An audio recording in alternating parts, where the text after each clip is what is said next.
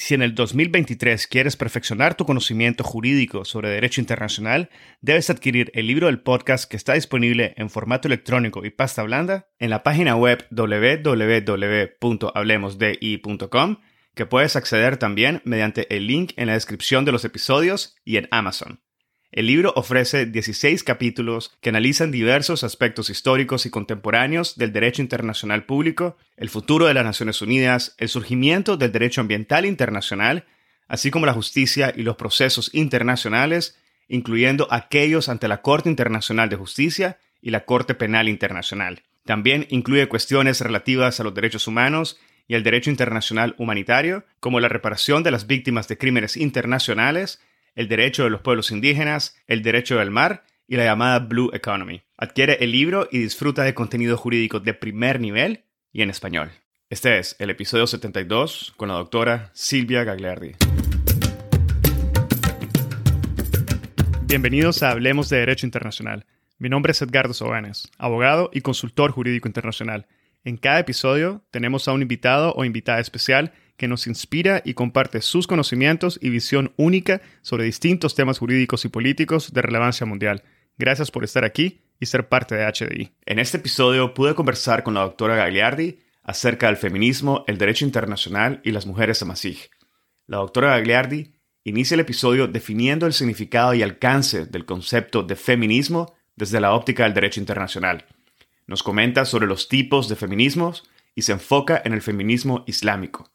Nos comparte la historia, hechos y realidades que motivaron su investigación sobre las mujeres amasij y la realidad histórica y actual de las mujeres amasij en Marruecos. Expone los cambios concernientes a los derechos de las mujeres y minorías que fueron influenciados por la primavera árabe y reflexiona cómo estos cambios pueden haber afectado la protección y marginalización de minorías y mujeres indígenas en Marruecos. Posteriormente, la doctora Gagliardi desafía el poder emancipatorio conferido a los derechos humanos y nos comenta cómo estos pueden ser utilizados para instrumentalizar a las mujeres e indígenas en la preservación de una agenda ajena a la protección real y efectiva de sus derechos. Nos conversa sobre la importancia de entender las realidades locales y de los remedios locales como medios más efectivos en la protección de minorías y las mujeres indígenas. Finalmente nos comparte su visión sobre el silencio de la mujer en el derecho internacional y reflexiona sobre lo que sería un sistema efectivo bajo el derecho internacional para la protección de los derechos de las mujeres y la importancia de los grupos feministas y líderes de minorías en el contexto marroquí. La doctora Gagliardi es doctora en Derechos Humanos del Centro Irlandés de Derechos Humanos de la Facultad de Derecho de la Universidad Nacional de Irlanda ha publicado distintos artículos sobre temas relacionados con la violencia sexual y de género, los derechos de los pueblos indígenas y los derechos de las mujeres indígenas y minorías, incluyendo su tesis doctoral objeto de este podcast titulado Derechos de las Minorías, Feminismo y Derecho Internacional, Voces de Mujeres Amasij en Marruecos, del cual estamos dejando un link en la descripción de este episodio. Sus áreas de interés y experiencia incluyen los derechos de las mujeres y género, Género y Constitucionalismo y Derechos de los Pueblos Indígenas y Minorías. La doctora Gagliardi trabajó desde el 2006 para varias organizaciones internacionales y ONGs. Estas incluyen la Organización para la Seguridad y Cooperación, Oficina de Instituciones Democráticas y Derechos Humanos en Polonia, Troquer en Irlanda, la Oficina Regional para el Oriente Medio y Norte de África del Alto Comisionado de las Naciones Unidas para los Derechos Humanos en Túnez y Líbano, tres operaciones sobre el terreno de la OSCE en Kosovo, Bosnia y Herzegovina y Macedonia del Norte, Grupo de Solidaridad Humana en Sri Lanka y Amnistía Internacional en Estados Unidos. Fue punto focal para la prevención de la explotación y abuso sexual en diferentes organizaciones y también se desempeña como asesora de género y violencia de género en los cuerpos de respuesta rápida del Irish Aid y Canadem. Desde noviembre del 2021 conduce la revisión del marco estratégico de la Standby Partnership Network. Espero que disfruten de este episodio, lo compartan en sus redes sociales y con quienes consideren podrían beneficiarse del contenido. Esta es la forma más fácil de fomentar el proceso de diseminación y difusión de temas de derecho internacional. Sigan al podcast en Spotify, Google Podcast, Apple Podcast, YouTube o cualquier otra plataforma que utilicen. Recuerden que pueden adquirir su membresía en la sección de contenido premium en nuestra página web en www.hablemosdi.com o en el link de membresía que está indicado en la descripción de cada uno de los episodios. Y así obtendrán acceso a episodios premium, acceso anticipado a los episodios generales, acceso a contenido adicional exclusivo, acceso completo a las gotas de jurisprudencia internacional y acceso a la sala de conversación de Hablemos de Derecho Internacional el primer espacio virtual único y consolidado para networking de la comunidad global de hispanohablantes oyentes del podcast. Ahora, empecemos.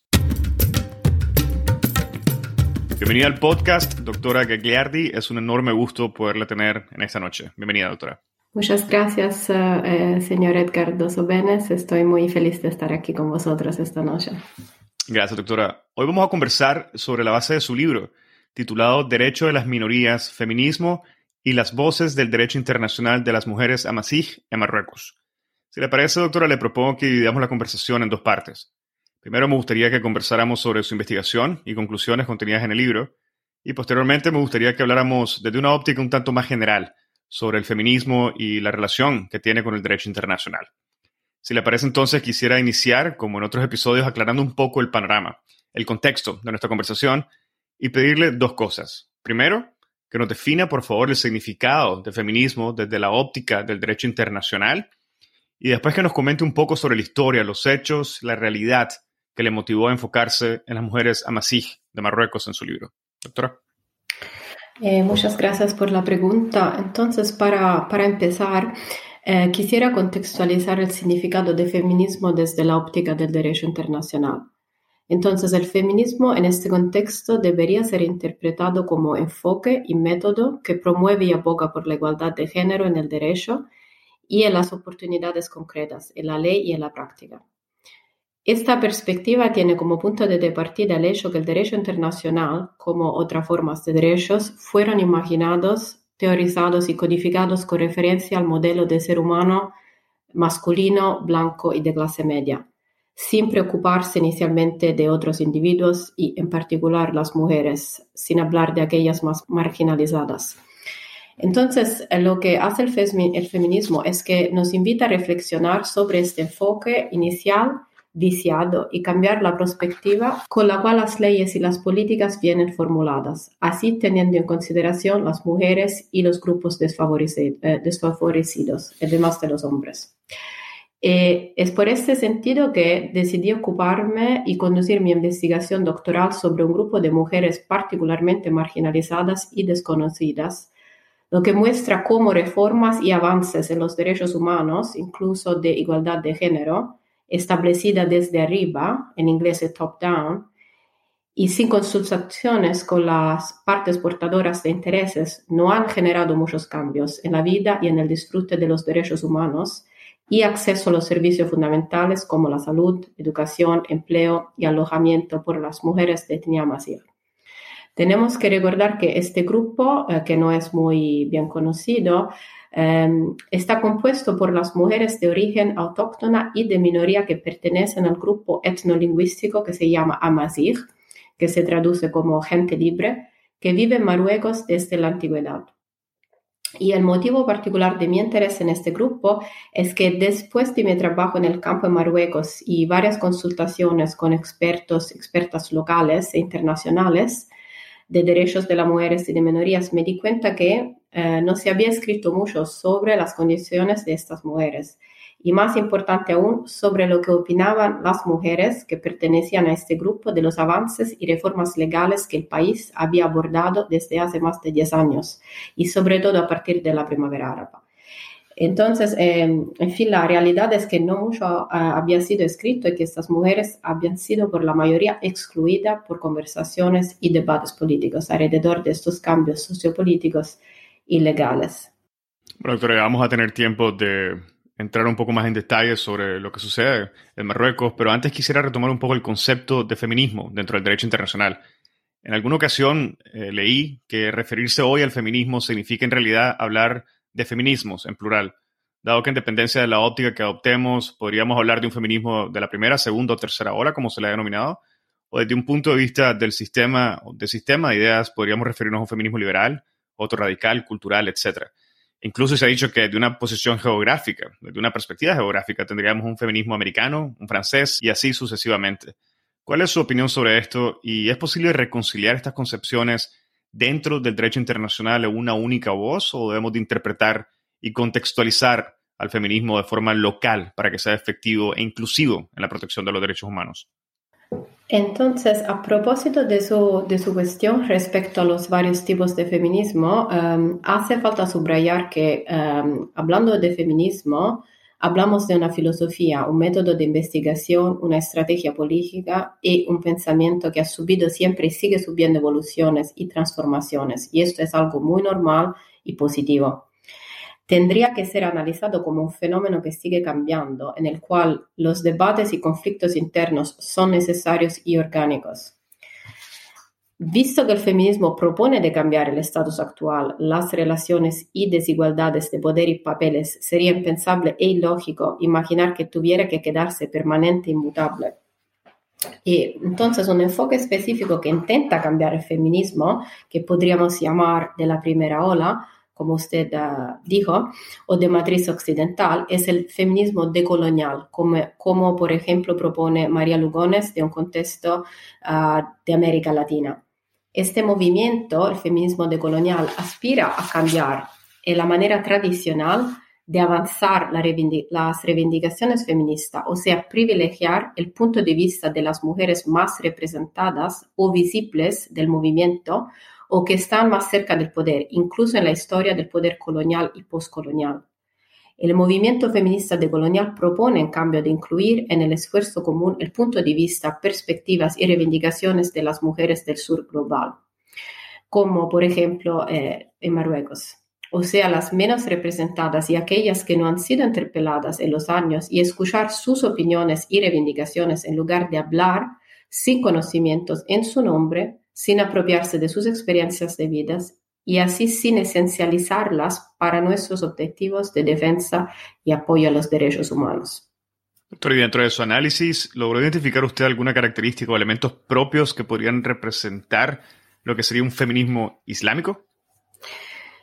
Sí, eh, y, pero antes de contestar, si me lo permite, quería recordar el significado de eh, feminismo islámico y contextualizarlo después en el contexto marroquí en mi propia investigación en el campo. Entonces, como no, nos explica Sara Salem en su análisis, y aquí cito, el feminismo islámico constituye un campo que puede ser ampliamente definido como un intento de ejercer poder sobre la producción del conocimiento y la creación de significado dentro de Islam.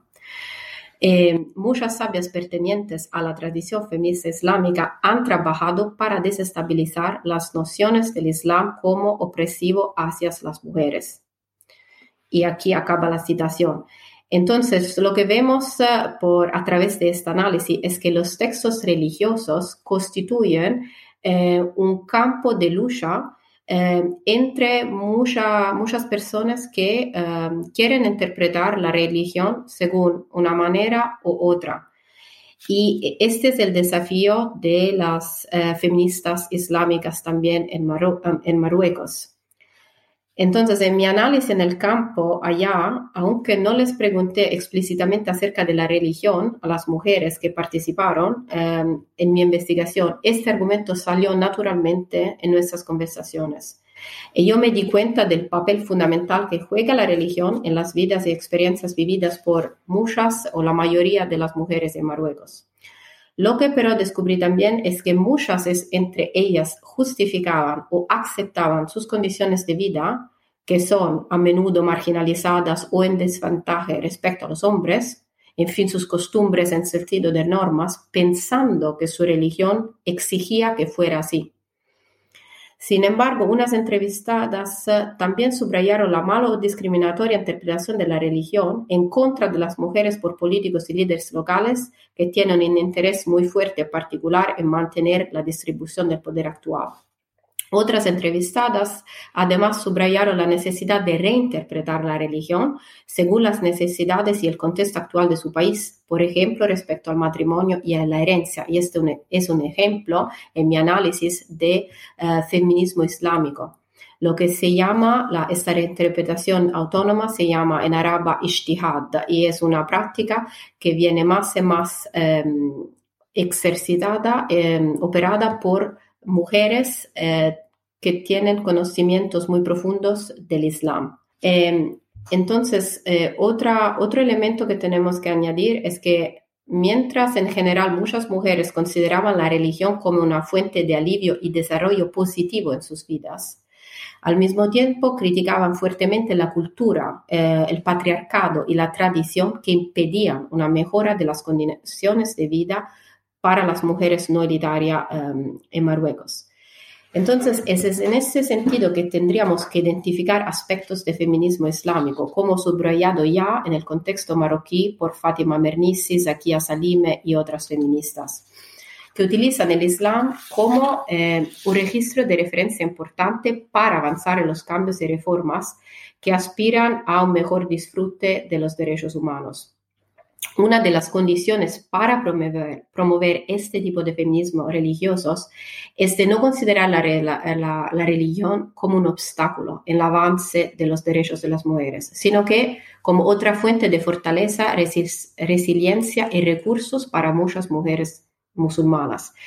Ellas tienen que ser empoderadas para poder interpretar su propia religión en el contexto local y actual y aquí quisiera terminar eh, esta, esta respuesta con eh, el argumento que hizo Nadia Jesús también en el contexto marroquí, que dijo que Marruecos es único en el sentido de que realmente no se puede hablar de feminismo islámicos y seculares como categorías discretas, porque todas las feministas marroquíes, ya sean liberales o religiosas, se enfrentan al patriarcado, pero no cuestionan el Islam como religión. Muchas gracias, doctora, por esa explicación detallada. Quisiera mencionar ahora que en su análisis usted se enfoca básicamente en los años posteriores al 2011, año en el cual tuvieron lugares, como recordaremos, las protestas de Marruecos conectadas a la primavera árabe. Entiendo que fue precisamente las protestas las que generaron un actuar por parte del gobierno y la Casa Real marroquí, que de una forma u otra fomentaron cambios y avances normativos para la igualdad de género, idiomas, etc. ¿Podría explicarnos en mayor detalle esta transición y señalarnos quizás aquellas reformas políticas y sociales que usted en su análisis considera importantes en el contexto de nuestra conversación? Sí, muchas gracias. Em, primero quería recordar que eh, el Marruecos, Marruecos, en el año 2011 eh, tuvo protestas muchas grandes en el país que fueron lideradas por el movimiento 20 de febrero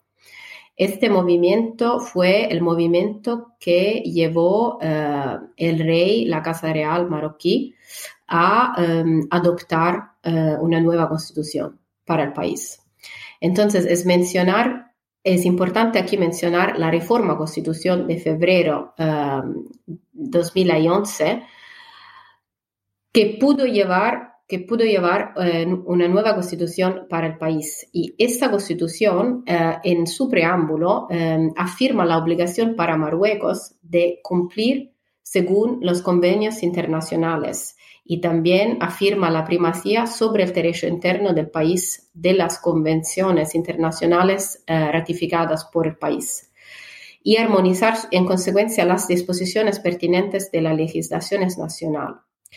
Em, en este contexto es importante también recordar eh, que la Constitución em, consagra la igualdad entre los hombres y las mujeres, afirmada en el artículo 19, y la oficialización del idioma amazigh en su artículo 5, que elevó este idioma al estado de idioma oficial del país junto claramente al árabe. Además, la Constitución afirmó la importancia de los derechos humanos como principio fundamental al cual el reino hace referencia y la lucha, contra la discriminación, incluso sobre la base del sexo. Em, al mismo tiempo, sin embargo, tenemos que mencionar que la Constitución reiteró las así llamadas características permanentes del reino, o sea, su integridad territorial, la inviolabilidad del rey y su supremacía y el Islam como religión de Estado. Esto es interesante en particular para mi investigación porque eh, en mi análisis muchas entrevistadas subrayaron como estas así llamadas líneas rojas, no pueden ser cruzadas en ningún caso en Marruecos en sus actividades, eh, em, sus actividades políticas, sociales, para que estas activistas o estos grupos no sean identificados como enemigos del Estado. Doctora, independientemente de los cambios que menciona, usted ha indicado en su libro que el conjunto de normas y sistemas de protección de los derechos humanos pudo haber tenido, por lo menos para ciertos grupos, un efecto contrario, o al menos tuvo repercusiones que de una forma u otra fueron inesperadas. Es decir, que han afectado la protección y han marginalizado aún más a las minorías y las mujeres indígenas en Marruecos. ¿Podría explicarnos un poco qué hay detrás de este análisis y sus conclusiones? Sí, entonces esta es una pregunta muy importante eh, a la que tengo que contestar a través del enfoque del feminismo decolonial que he mencionado antes, como nos enseña, entre otras, eh, Suade Duada en el contexto marroquí. Esto significa interpretar los cambios, ah, sobre todo legales, de reformas legales, desde un punto de vista de que las mujeres no elitarias y marginalizadas generalmente excluidas por los movimientos de reforma urbanas y liderados por personas que están cerca del poder y que tienen interés directo en mantener esta relación privilegiada. Entonces, cuando miramos a las reformas de derechos humanos constitucionales o el derecho de la familia, el código, por ejemplo, eh, de la familia modificado en 2004, después de grandes protestas organizadas por movimientos y grupos para los derechos humanos de mujeres marroquíes, nos damos cuenta que unos aspectos, unos elementos, unas prioridades han sido elegidos como comunes denominadores para todas las mujeres, a pesar de que las exigencias para las mujeres rurales y no elitarias sean evidentemente muy diferentes a aquellas sostenidas por mujeres elitarias y líderes de movimientos feministas y de empoderamiento de la minoría mazir.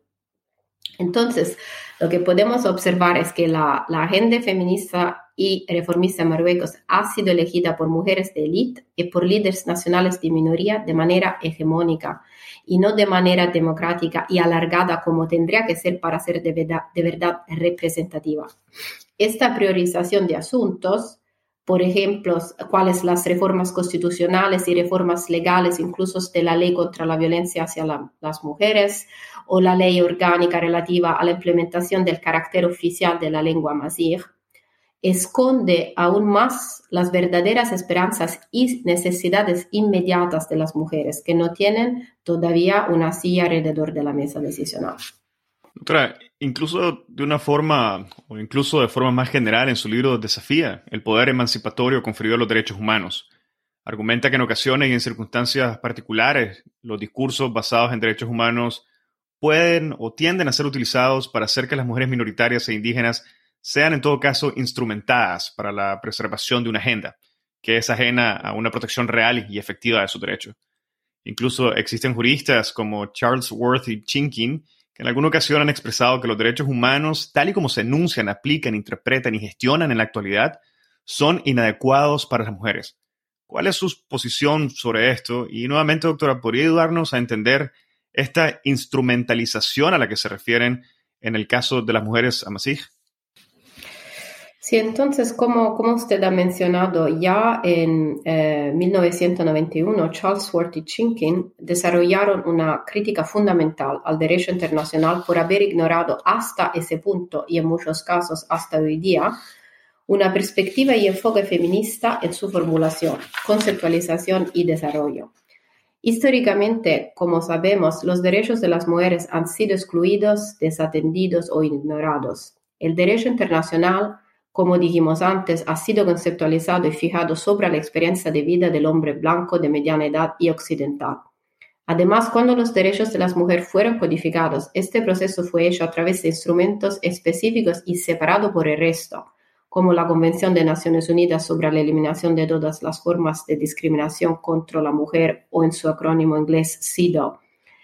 sin tener una integración en el resto de los instrumentos internacionales de derechos humanos. Esta situación ha cambiado a los años gracias a los esfuerzos de activistas y abogadas feministas, incluso dentro de SIDO, que insistieron en la inclusión de una perspectiva de género y feminista en todos los documentos oficiales del Sistema de Derechos Humanos de Naciones Unidas, como observaciones conclusivas, recomendaciones de los órganos de derechos y de sus comités. Em, para contestar a la segunda parte de la, eh, de la pregunta, es en este sentido que mi libro intenta añadir y analizar el caso estudio de Marruecos y específicamente de las mujeres amazir. Porque este caso nos muestra bien cómo la lucha por los derechos culturales y lingüísticos de este pueblo indígena de minoría oculta otros asuntos y prioridades en las experiencias de vidas de estas mujeres. Sus reivindicaciones exigen, por ejemplo, un mejor e inmediato acceso a la educación, al empleo, a la salud y a la justicia en lugares donde ninguno de estos servicios existen. Este grupo de mujeres es tal vez instrumentalizado por los líderes de este grupo de minoría y al mismo tiempo grupo feminista urbanos que lo utilizan para avanzar en sus propias agendas y objetivos que no representan lo que más necesitarían estas mujeres en sus vidas cada día. Doctora, me gustaría escuchar su posición sobre la afirmación de que la creación de una rama especializada para las mujeres, donde destaca la Convención para la Eliminación de todas las formas de discriminación contra las mujeres, ha contribuido a marginalizar sus derechos hasta el punto de que en su función simbólica afecta la protección de las mujeres y crea privilegios dentro de los derechos humanos. ¿Cuál es su análisis sobre esta afirmación y lectura sobre esto? Eh, retomando el tema de la pregunta anterior, quisiera recordar em, otra vez la contribución clave de Charles Worth en 2005 eh, en el debate expuesto con su artículo intitulado Not Waving but Drowning, Gender Mainstreaming and Human Rights in the United Nations, que podríamos traducir como Eso no es navegar sino ahogarse, la incorporación de la perspectiva de género y los derechos humanos en las Naciones Unidas en este artículo, Charles Ford demuestra cómo, aunque muchos progresos hayan sido cumplidos para elevar los asuntos de las mujeres en el derecho internacional y adoptar una perspectiva feminista al respecto, hay todavía un riesgo, un riesgo muy presente y un peligro inherente en esta integración. Para aclarar lo que entiendo aquí es que tal vez los derechos de las mujeres son ocultados y ahogados en el mar de otros asuntos. Así que la pregunta que tenemos que contestar es, cuál es la manera más eficaz para, promover y proteger los derechos de las mujeres. ¿Podemos promoverlos dentro de otros instrumentos genéricos de derecho internacional o es más eficaz mantenerlos separados en instrumentos específicos dedicados a ellas? Para mí, la, la, respuesta es de operar en ambas direcciones, o sea, mantener instrumentos específicos para la promoción, promoción de los derechos de las mujeres y seguir integrando consideraciones de género, diversidad y perspectivas participativas y no hegemónicas con respecto a las experiencias de vida de las mujeres en todos los asuntos y órganos de derechos humanos. Doctora, dentro de los escenarios que nos ha compartido en general y el tema que hemos venido conversando, entiendo que una de sus propuestas es que remedios locales podrían ser más efectivos para la protección de minorías y las mujeres indígenas más efectivos que tratar de aplicar enfoques internacionales mucho más amplios y que no estén relacionados con la realidad local de las personas. No sé si nos podría ayudar a visualizar un poco la aplicación de la propuesta que hace de su libro. Si usted me lo permite, quisiera aquí uh, regresar al análisis de Suad Eudada sobre la lucha de las mujeres del Marruecos rural y semiurbano, porque creo que este ejemplo ilustra bien eh, lo que podían, puedan ser uh, remedios locales efectivos. Entonces, este caso, um, que es muy famoso en el contexto marroquí, uh, es sobre un, grupo de mujeres rurales y semiurbanas conocidas como la Sulaliats, que están combatiendo contra la privatización de tierras comunales a la par de los hombres de su comunidad en su propio lenguaje, que no es universalista, sino que enraizado en su contexto local. Y lo que vimos por esta, a través de esta lucha es que la posición adoptada por estas mujeres rurales está en confrontación directa, como dijo Suad Duada, con las mujeres urbanas reformadoras, cuyas reivindicaciones, y esta es una citación, eh, a favor de un feminismo universal revelan un sistema de valores fuera comprensiones locales consuetudinarias de la moralidad, el género y la tierra. Entonces, lo que observamos a través de este ejemplo es que em, a menudo, eh, muchas veces, el lenguaje universalista del feminismo, em, relacionado con nociones que no tienen sentido en nivel local, no pueden generar ningún efecto eh, positivo o de cambio para estas mujeres. Entonces, eh, para contestar a, su pregunta, en lugar de cooptar estos grupos para reivindicar reformas legales a nivel nacional, lo que eh, quería indicar en mi libro es que activistas y abogadas de derecho internacional y representantes de los movimientos urbanos de reformas tendrían que aprender más el contexto local, confrontarse más con activistas y representantes locales, la población rural, fuera de los centros urbanos y elitarios para comprender mejor si esos grupos quieren y necesitan ayuda externa para avanzar en su lucha. O si en cambio es mejor evitar de influenciar esos grupos y cambiar radicalmente sus modalidades de activismo y sus reivindicaciones para satisfacer a otras agendas y programas que no representan de verdad a, los miembros de, a las miembros de esos grupos. En el caso de estas mujeres tribales que, que, he mencionado em, desde hace pocos minutos, hubo casos de fertilización cruzada, así llamada, de sinergia y colaboración con grupos feministas urbanos como el ADFM, que es uno, un, grupo de los principales de, de mujeres democráticas eh, en Marruecos. Pero, sin embargo, como también ha subrayado Eduarda, el riesgo que estos grupos urbanos y elitarios coopten las activistas y grupos locales es muy presente y frecuente. Entonces, em, en conclusión, el derecho internacional no, debería favorecer estas tendencias de cooptación, sino que alargar su campo de, operación, incluyendo más voces en las formulaciones autóctonas de remedios eh, legales y prácticos. Doctor, reflexionando sobre todo lo que nos ha comentado y las medidas que pueden adoptarse en un contexto más local, ¿cuál es la realidad actualmente eh, con las mujeres amasijas en Marruecos? Desde que inició su, análisis y, su investigación, ¿ha visto algún cambio real, factual, en el campo que haya beneficiado la protección eh, de los derechos de las mujeres amasijas? Desafortunadamente no creo que... hayamos podido observar muchos progresos. Em, lo, que, lo que sucedió en, estos últimos años es que se formaron más organizaciones a nivel local de representantes de activistas amazigh.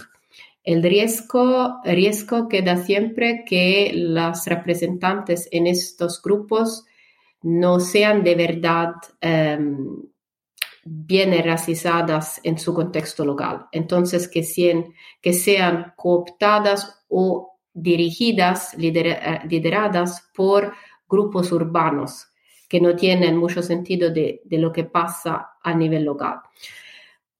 Pero esto es el inicio. Entonces, em, encontré a muchos activistas en mi investigación que querían eh, mejorar la situación y querían incluir más eh, a las mujeres eh, rurales. Solo no, no eran ya a este punto, no estaban ya en este punto. Es un, eh, es un proceso, es un sendero y, y tienen, que, tienen que seguir em, caminando en este sendero para, para encontrar el, el equilibrio justo entre la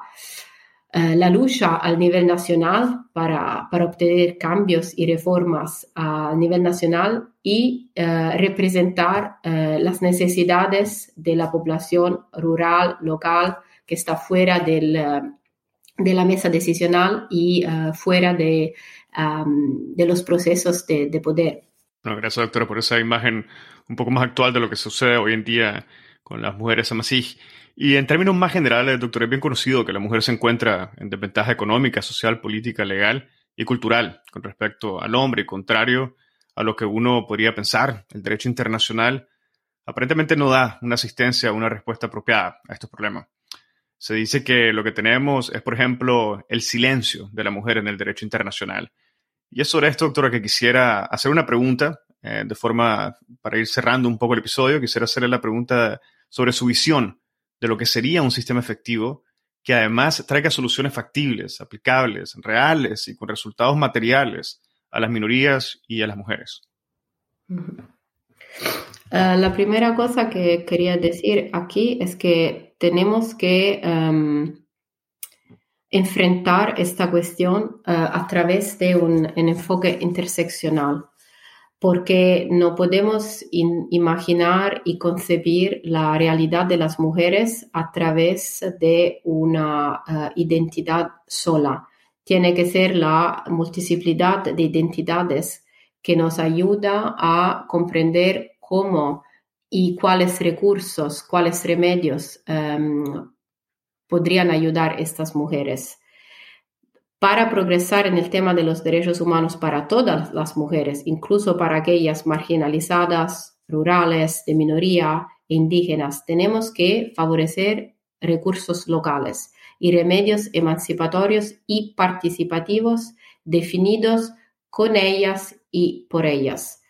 Esto nos permitirá evitar imponer una visión particular desde arriba o soluciones desde afuera para resolver problemas locales y particulares. Deberíamos eh, escuchar lo que quiere la mujer a nivel local y sostenerla lo más posible en sus esfuerzos y reivindicaciones propias. Bueno, doctora, muchísimas gracias por su tiempo y por hablarnos acerca de su libro, su investigación sobre el tema del feminismo y el derecho internacional. No sé si hubiera algún punto o algún tema que quizás haya dejado fuera hasta este punto que quisiera mencionar antes de que diéramos cierre el episodio. Tendría que mencionar, uh, por último, creo, un, un, aspecto importante es que um, en esta entrevista no, no nos concentramos, no, nos hemos concentrado sobre um, los grupos feministas y cómo esos grupos um, tienen interacción uh, poco representativa o parcial con los grupos rurales. Pero otro grupo que es muy importante para, para entender el tipo de construcción del poder en el contexto marroquí son también los grupos, los líderes de minorías, uh, de minoría amazigh, que eh, son organizados uh, al nivel uh, nacional y al nivel regional. Porque es muy interesante ver que diferentes grupos de presión, diferentes grupos de derechos humanos, um, que podemos llamar elitarios, um, muchas veces utilizan las mismas técnicas y los mismos enfoques en sus comunicaciones y relaciones con grupos marginalizados. Entonces, es un problema que no afecta solamente el movimiento feminista, es un problema más grande que esto. Cuando nos encontramos en un contexto que no es completamente democrático y um, hay grupos que, que, quieren y aspiran a, a encontrar un, um, una silla alrededor de la mesa decisional, inevitablemente hay compromisos y, y procesos de cooptación entre los varios grupos para llegar a obtener más poder. Eh, el problema es que el resultado de todo esto es que eh, los individuos de la población que tienen menos acceso a eh, a la voz pública, a, a, la, a, la, mesa decisional, a los debates, son los grupos que van a perder más. Y doctora, sobre esa última nota que nos menciona, quisiera preguntarle, ¿cómo, cómo ve usted que funciona el diálogo a nivel internacional entre los grupos feministas y líderes de minoría? ¿Hay un diálogo abierto? Eh, a través, hablamos claramente de lo que sería el derecho internacional. No sé si existen eh, plataformas que permitan que haya un intercambio de, experiencias y, retroalimentación de todos estos grupos feministas o líderes de minorías. ¿Existe eso? Creo que um, en el contexto, por ejemplo, de, las Naciones Unidas hay forums y mecanismos que, que llevan juntos uh, grupos diferentes que representan, por ejemplo, pueblos indígenas, uh, minorías, mujeres. Pero es verdad que um, usualmente estos grupos son uh, divididos y repartidos en, en forums diferentes, como si uh, sus asuntos no sean conectados. Entonces, um, hay, creo, una tendencia ahora más visible de, um, de llevar esta perspectiva interseccional a, a unos asuntos de derechos humanos, por ejemplo, en la hacia la discriminación racial o hacia la discriminación de género, pero eh, sino también eh, en el contexto de derechos políticos y civiles hay una tendencia, una fuerza para, eh, para cambiar las cosas y para integrar em, unos elementos que hasta ahora no han sido bien integrados y discutirlos. Y, por ejemplo, los comités de las, de las Naciones Unidas lo hacen a través de em, recomendaciones generales y comentarios que explican cómo podemos interpretar de manera nueva y diferente em, los tratados, las convenciones que han sido aprobadas desde hace mucho tiempo. Entonces hay un esfuerzo hacia, em, hacia modificar cómo enfrentamos eh, las violaciones de derechos humanos y los problemas en este contexto. Pero tenemos que hacer más y tenemos que crear más sinergias y em, posibilidades de diálogo entre eh, grupos e, y debates que son tradicionalmente eh, mantenidos em, lejos uno del otro. Bueno, doctora Silvia Gagliardi, ha sido un verdadero gusto tener esta conversación. Muchísimas gracias por su tiempo. Muchísimas gracias por la invitación. Y con esto finalizamos el episodio del día de hoy y esto fue una conversación con la doctora Silvia Gagliardi. Si encontraste este episodio interesante, te invitamos a que lo compartas y nos sigas en Spotify, Apple Podcast, Google Podcast o cualquier otra plataforma que utilices para escuchar tu podcast Hablemos de Derecho Internacional, haciendo clic al botón de seguir o al botón de suscripción. Hasta la próxima.